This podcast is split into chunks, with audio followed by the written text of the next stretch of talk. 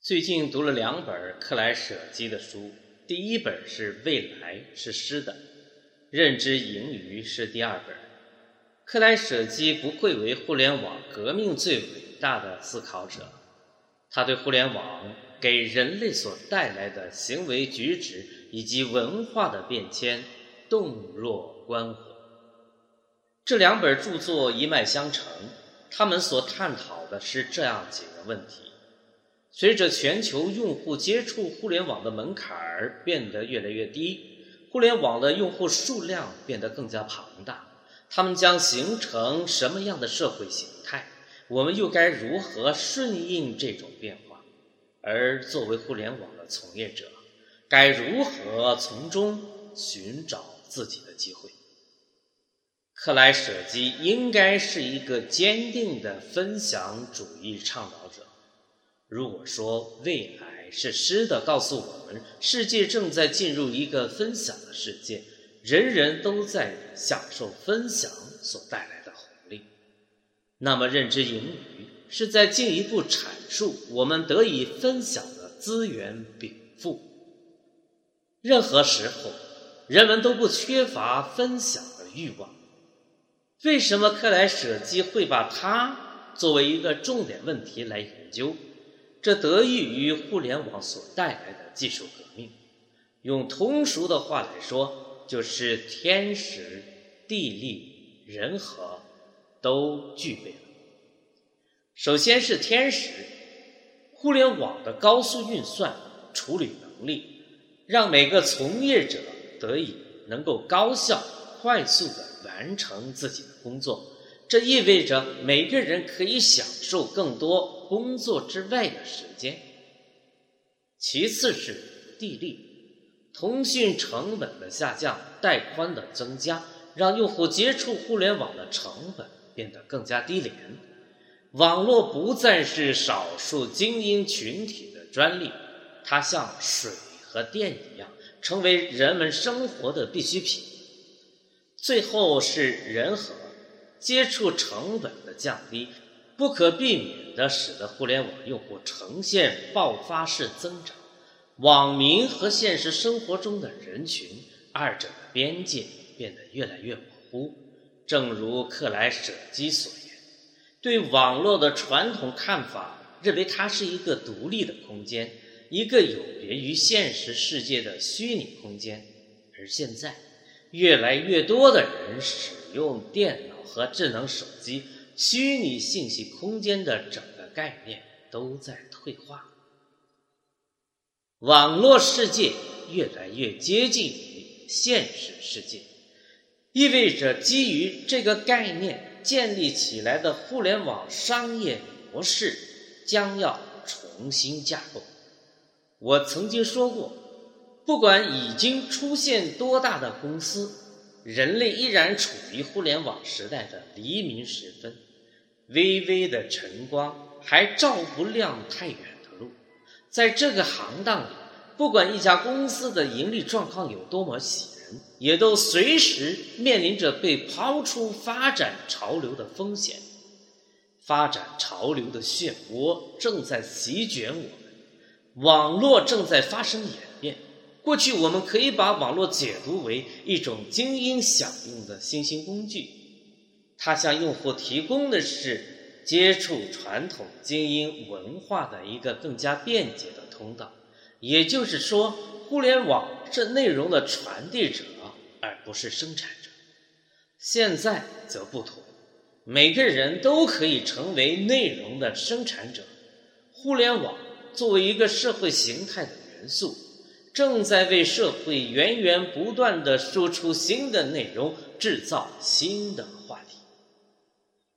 认知盈余是新时代网民赋予互联网从业者最大的红利之一。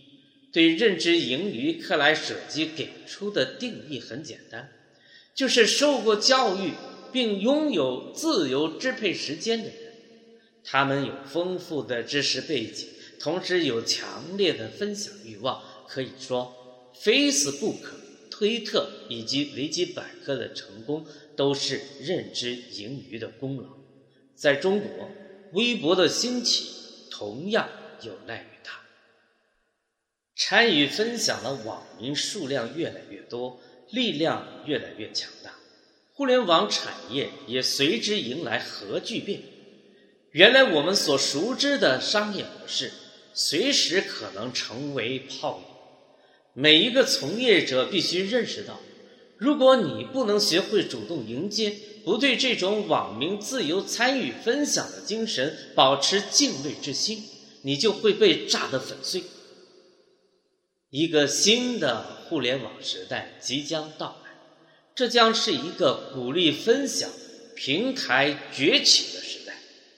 靠单一产品赢得用户的时代已过去，渠道为王的传统思维不再吃香。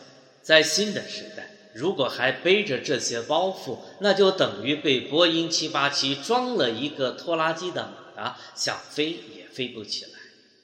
如何铸造一个供更多合作伙伴共同创造、供用户自由选择的平台，才是互联网新时代从业者需要思考的问题。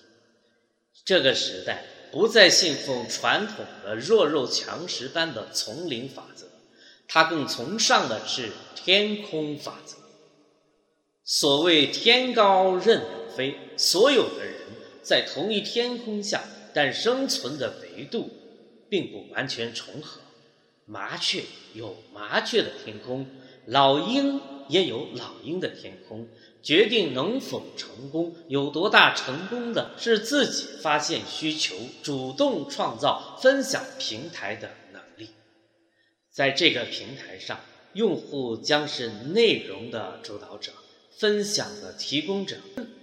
每个用户的知识贡献、内容分享。是这个平台赖以成功、赖以繁荣的重要。少数人使用廉价的工具，投入很少时间和金钱，就能在社会中开拓出足够的集体善意，创造出五年前没有人能够想象的资源。任何有意打破这个保障的行为，都将受到市场的惩罚。从去年年底开始。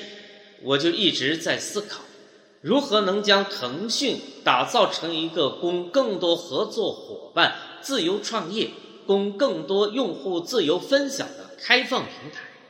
这是一个摸着石头过河的过程，它需要腾讯内外都改变心态，用更加开放的大脑去迎接变革。这段时间以来，我们已经拥有了一些经验。也总结了很多教训。无论如何，我相信这是一条正确的道路。我也相信，坚持走下去，互联网新时代的晨光就在不远的前方。最后，我想说的一点感慨是：互联网真的是一个神奇的东西。最近，在一本科幻小说中。我看到一段对于四维世界的描写，仅在熟知的三维世界上叠加上一个维度，整个宇宙立刻变得无比辽阔、无比美妙。克莱舍基的每一次发现，其实都是在提示我们未来人类世界的一个全新发展维度。在互联网的推动下。